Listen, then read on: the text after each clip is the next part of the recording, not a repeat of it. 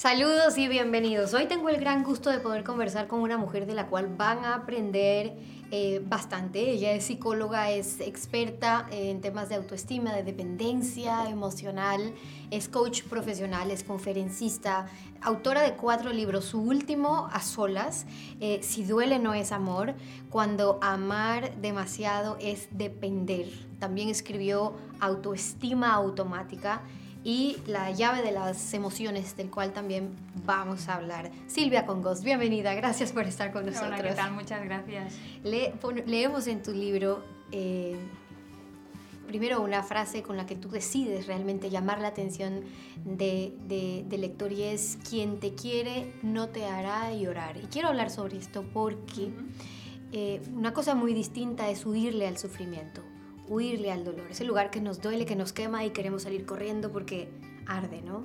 Y otra cosa es eh, saber que tampoco es una cadena de sufrimientos, entenderlo como eh, este amor, este, este, querer. Y un poco de eso hablas en tu libro. Cuéntanos. Claro, es que tenemos malentendido, tenemos asociado el sufrimiento con el amor. Muchas veces tenemos integrada la idea de que cuando estás en una relación de pareja, sufrir es normal, es algo que le pasa a todo el mundo, es algo que es habitual y no debería ser así. No tendríamos que vincular un término con otro. El amor es algo que nos hace bien, que nos suma, que nos ayuda a crecer, que nos genera bienestar. Entonces yo mm, tengo muy claro y, las personas que están en relaciones que son tóxicas lo van viendo cada vez más, que cuando tú estás en en una relación en la que hay sufrimiento, en la que lo pasas mal, en la que tienes que luchar para hacer que eso funcione, que estás entrando en la típica cadena de es que ya volvemos a estar otra vez en lo mismo o por qué lo paso tan mal, debemos irnos. No es huir, es ir hacia tu propia liberación, hacia tu propia libertad para seguir construyendo tu camino. Y por un lado está esa necesidad, eh, Silvia, que a veces tienen las personas de seguir quedándose a pesar de que hay mucho dolor. Yo me imagino que muchas de las experiencias en psicología, porque tu área es la psicología, eh, tienes estas historias de mujeres que no se atreven a dejar una relación de violencia, porque ojo, no estamos hablando de esa situación en la que no me gusta, no hay sacrificio, no me siento bien, estoy sufriendo y me voy, sino también casos en los que me imagino has tenido que tratar, en los que hablas de casos de abuso, de violencia intrafamiliar, de, de, de, abuso, de machismo, donde la mujer no es lo suficientemente fuerte como para decir esto o tiene que cambiar para que funcione o realmente me voy. Claro, y aparte son casos en los que su autoestima se ve muy destruida, muy dañada, porque cuando te repiten muchas veces que tú no eres capaz, que no vas a ir a ninguna parte sola, sin él, sin tu pareja, que no sirves para nada, que eres una inútil y ese tipo de comentarios, tú si lo escuchas día a día, durante años, te lo acabas creyendo, acabas normalizando e integrando toda esa información y tú crees que tú eres eso. Entonces conectas mucho con el miedo a no ser capaz de salir adelante si dejas ese vínculo, si dejas esa historia. Y ahí es cuando se crea la dependencia emocional. Es, hay momentos en los que uno se da cuenta y dice, ya lo veo que eso es tóxico, ya lo veo que eso no es lo que yo quiero, pero no puedo, no me siento capaz de salir de ahí. Entonces, en esos casos es muy importante la ayuda terapéutica para hacer un trabajo para fortalecer su autoestima, que esa mujer vuelva a, vuelva a conectar con su dignidad, a empoderarse, a fortalecerse, a darse cuenta de su inmenso potencial y después que se desprenda de esa relación. Pero los seres humanos somos seres eh, sociales, necesitamos eh, relacionarnos, somos más felices cuando estamos bien eh, relacionados. Pero el tipo de relaciones, dices tú, que creamos con aquellos que nos rodean, en realidad van a determinar en gran, medida, en gran medida nuestro bienestar y nuestra felicidad. Claro, todos necesitamos tener vínculos con otros seres humanos, necesitamos cubrir eh, las, unas, las, necesidades de, de, amor y de conexión, sentirnos que somos importantes para alguien, que, que, hay alguien que piensa en nosotros y sentir que hay personas con las que conectamos a nivel de que tenemos los mismos valores, que consideramos importantes las mismas cosas. Eso es lo que da sentido verdadero a nuestra vida, no lo material, que lo podemos perder en cualquier momento u otros aspectos ¿no? diferentes. Entonces es muy importante crear relaciones que sean sanas. Lo que no necesitamos para estar bien es una relación de pareja. Si en un momento determinado de nuestra vida nos quedamos sin pareja, eso no significa que vayamos a estar aislados del resto del mundo. Nos genera mucho miedo la soledad porque la asociamos a no tener esa figura, esa pareja a nuestro lado y sentimos que no vamos a ser capaces de encontrar a nadie más para quienes seamos tan importantes, pero hay que cultivar los vínculos con las otras personas. ¿Qué pasa, Silvia, cuando esas mujeres que nos están viendo ahora entran en el título de uno de tus libros que dice cuando amar demasiado es depender, pero que llegan a, confundir, de hecho, que es tal el amor que le tienen a determinada persona que por eso es que dependen, porque hay una carga emocional que está hablando a, viva voz y con muchas luces sobre lo que realmente está pasando en esa mujer. Claro, de hecho lo has definido muy bien. Cuando hablamos de amar demasiado, es porque al decir ese demasiado estamos justificando por qué estamos tolerando determinadas cosas que no tendríamos que tolerar. Porque cuando tú ya consideras que ese amor es demasiado grande, es porque dejas pasar cosas inaceptables, porque si no, ¿por qué lo dirías así? No, eh, no, no existe amar demasiado, o amas o no amas. Eh, cuando sientes que es demasiado es porque dejas pasar cosas inaceptables y eso no deberíamos tolerarlo. De hecho, yo creo que todos tendríamos que tener muy claro dónde están nuestros límites en una relación y no nos lo planteamos, es decir, preguntarnos qué es aquello que si sucede no puedo dejarlo pasar, me tengo que ir sin hablar, sin mirar atrás, sin darle más vueltas porque ya cruza una barrera que es inadmisible. ¿Qué pasa con aquellos casos que tú recibes probablemente en consulta de aquella mujer que no sabe que es dependiente, que no sabe que realmente está dependiendo de ese hombre eh, para ser feliz. Porque quizás lo más difícil es que realmente no estén conscientes del tipo de relación que están llevando porque los parámetros llegan a su normalidad. Claro, lo primero lo que hay que ayudarlas es a tomar conciencia. yo siempre digo es como poner luz para que vean qué es lo que está sucediendo. Cuando dejas pasar una situación más de una vez, la normalizas totalmente, exacto. Entonces es como que aquello ya pierde gravedad. Pero eso no significa que no te haga daño aguantar eso, que no te haga sufrir. Entonces, cuando eso se convierte en algo habitual, tú te vas deteriorando cada vez más, te vas desgastando, te vas destruyendo y tienes que ayudar a esa persona a que tome conciencia de eso, a que lo vea, para que después emprenda el camino para recuperarse a sí misma y soltar la relación. ¿Cuándo llega a ser ya dependencia? Digamos, psicológicamente hablando, incluso aquella mujer que no se da cuenta que es dependiente, eh, pero que ya está sujeta a determinados comportamientos, que ya siente que no puede vivir sin aquella otra persona, independientemente de que le haga daño o no. Cuando cruzas esa línea en la que dices, aquí hay un caso de dependencia, además de dependencia emocional, que lleva a otra línea de la cual te quiero preguntar que es la falta de seguridad en sí misma, porque a veces esa falta de seguridad está haciendo, Silvia, que sientan que depender de aquella otra persona les está robando un poquito de esa seguridad en sí mismas.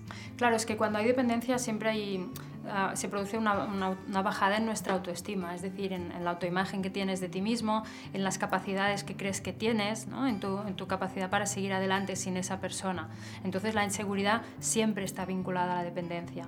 Pero sobre todo hablamos de dependencia cuando sentimos una incapacidad de dejar esa relación en casos en los que siempre todos deberíamos dejarlas, cuando identificamos que hay una de esas situaciones, que es cuando ya no hay amor, Puede ser que estemos con alguien con quien ya no nos amamos como pareja. Uno de los dos ya no ama al otro y se lo demuestra por cómo le trata a esa persona, porque ya no hay deseo, etc. Porque tú no puedes, otro caso, cuando tú no puedes ser tú mismo, tú no puedes desarrollarte como persona a nivel profesional o hacer las cosas que te gusta hacer, vas cambiando, te vas perdiendo a ti mismo para estar bien con la otra persona, para evitar discutir, etc. O cuando hay maltrato. Cuando son estos escenarios los que se dan y no nos vamos es cuando hablamos de dependencia emocional. Cuando tú hablas de la autoestima, porque lo, lo, defines como una consecuencia justamente de la dependencia emocional, es la baja o la falta, la carencia eh, de esa autoestima que no siempre se trabaja del lado de la mujer hoy específicamente que estamos hablando de eso. Pero tú dices, la autoestima es cómo nos sentimos con nosotros mismos. Hablamos de las capacidades y el potencial que creemos tener. Carl Rogers decía que esa curiosa eh, paradoja es que cuando me acepto a mí mismo, sé que puedo cambiar, yo puedo cambiar. ¿En qué medida nuestros genes, nuestros padres, nuestra historia, nuestra biología determina un poco quiénes somos? Porque en muchos casos escucharás tú de mujeres que creen que su baja autoestima es consecuencia del ambiente en el que están. De hecho, el 70% de nuestra autoestima es consecuencia de lo que hemos vivido, de los factores ambientales, sin duda.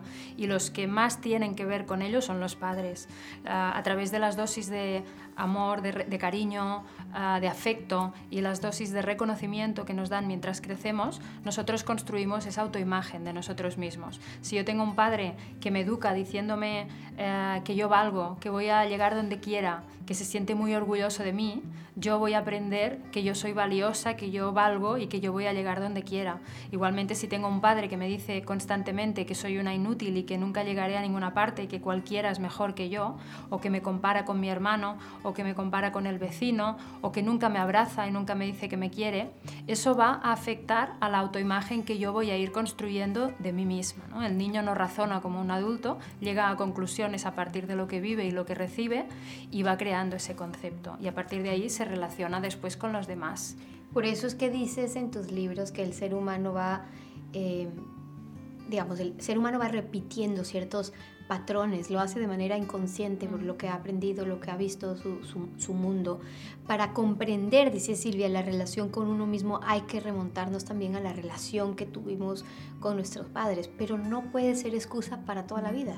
Claro, o sea, eso nos ayuda a entender por qué soy como soy, pero no me ayuda o no deberíamos tomarlo como algo para yo resignarme, ¿no? Mira, es que soy así, mi padre me trató de esa forma, entonces esto es lo que hay. No, no, no, no. Esta es la explicación de por qué yo soy así y me he comportado de esa forma hasta hoy, pero yo puedo cambiar cuando quiera. Pero para cambiar tiene que haber conciencia, tiene que haber un interés, unas ganas de hacer lo que haga falta, de ir a buscar herramientas, de pedir ayuda y después de ponerlo en práctica, evidentemente.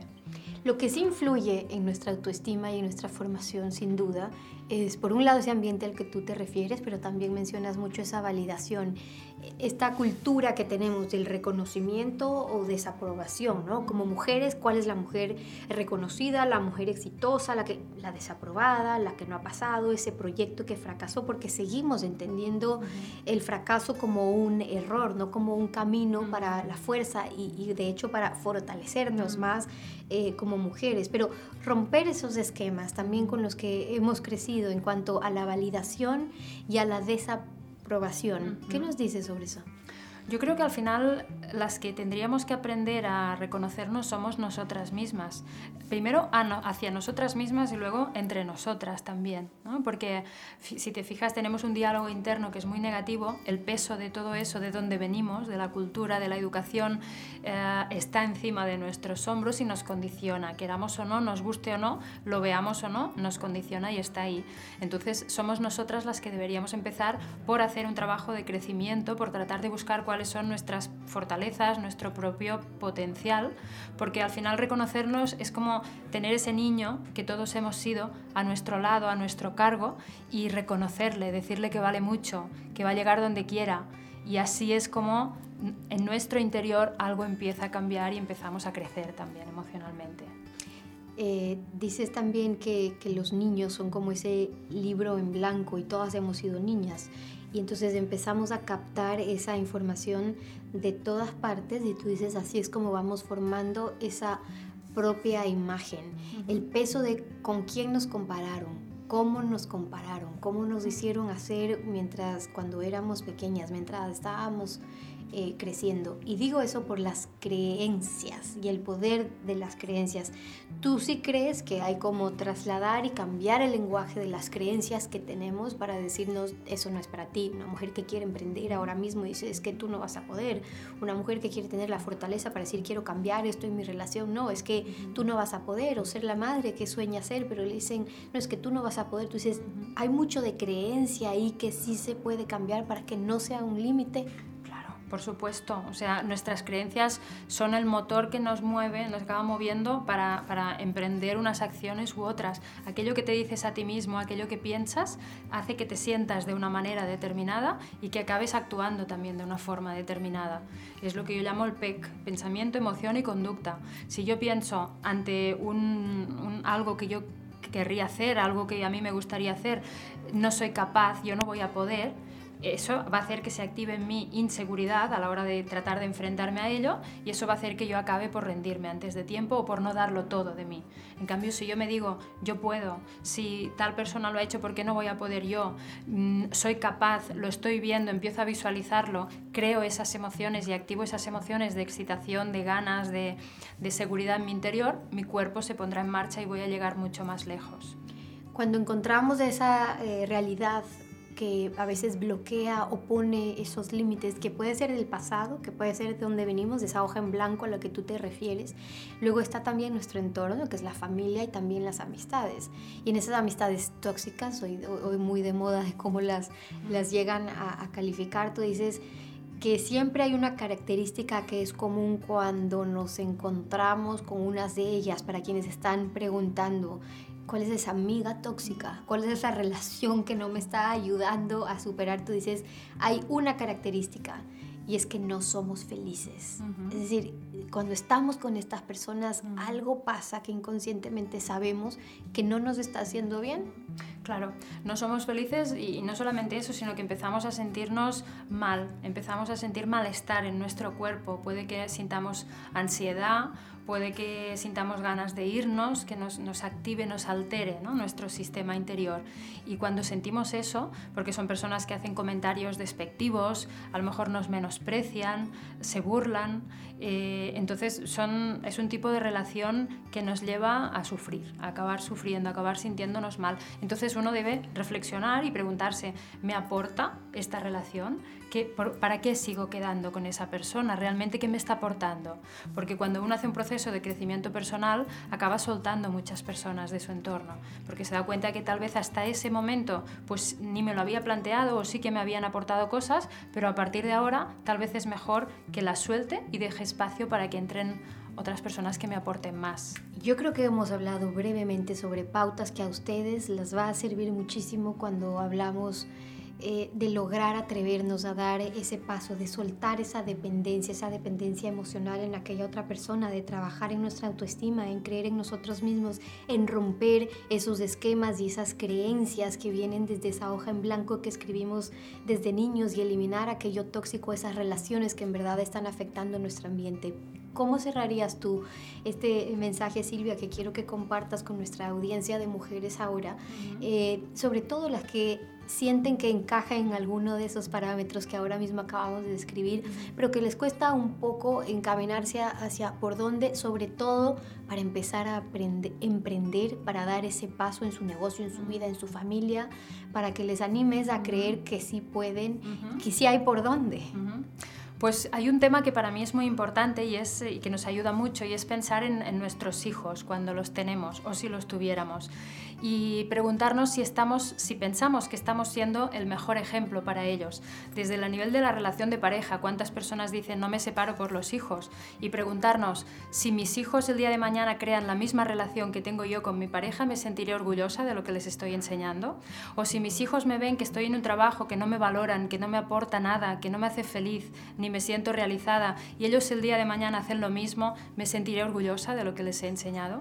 Y así en todas las áreas de nuestra vida, porque debemos, ellos aprenden de nuestros actos y con nuestro ejemplo y tratemos de ser el mejor ejemplo para ellos y eso nos ayudará también a ser el mejor ejemplo para nosotras. Y con eso les dejo Silvia con gracias por habernos acompañado en este encuentro y con ustedes con esos consejos válidos y rápidas recomendaciones los dejo para que lo puedan pensar. Y conmigo será hasta una próxima oportunidad.